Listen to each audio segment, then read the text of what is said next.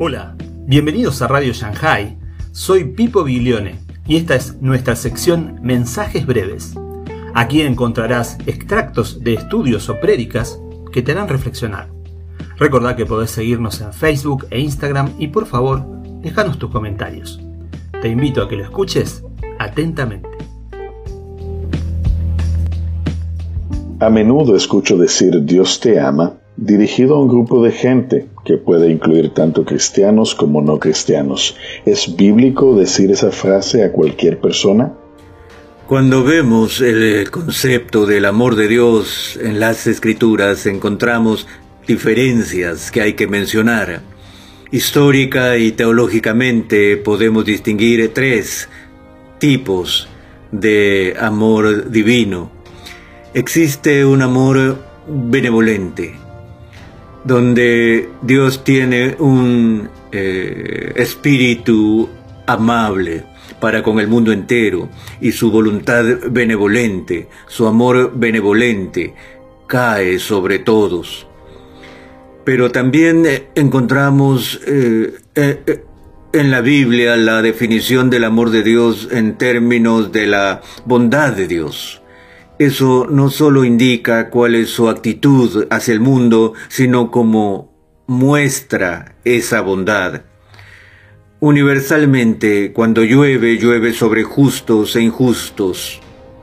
Y esa dimensión universal del amor de Dios es manifiesta.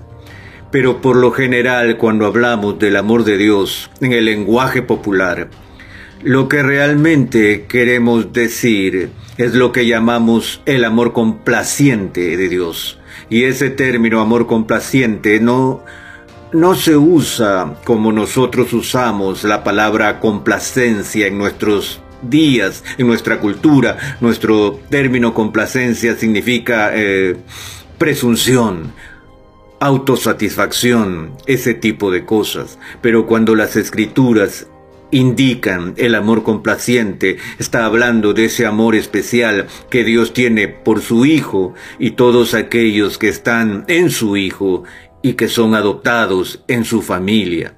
Y si hablamos del amor de Dios en términos de su amor complaciente y lo aplicamos universalmente, eso es blasfemia, porque Dios no ama al mundo entero con el amor complaciente, de hecho, las escrituras nos dicen que hay muchas maneras en que Dios está en enemistad con el mundo, odia al mundo, odia a los que son eh, rápidos para derramar sangre y tenemos que tener todo esto en cuenta cuando escucho a predicadores decir que Dios ama a todos incondicionalmente. Eh, quiero gritar y decir, espera un minuto, entonces, ¿por qué nos llama a arrepentirnos? ¿Por qué nos llama a la cruz? ¿Por qué nos llama a venir a Cristo? Si Dios ama a todo el mundo incondicionalmente, entonces puedes hacer lo que quieras y creer lo que se te antoje. Y no es verdad que Dios nos ama incondicionalmente. Él ha puesto una condición absoluta en la cual Él requiere, Él no solo invita a la gente a venir a su Hijo, Él ordena a todos en todas partes arrepentirse de sus pecados y venir a Cristo. Y si quieres disfrutar de su amor complaciente, tú tienes que estar en Cristo.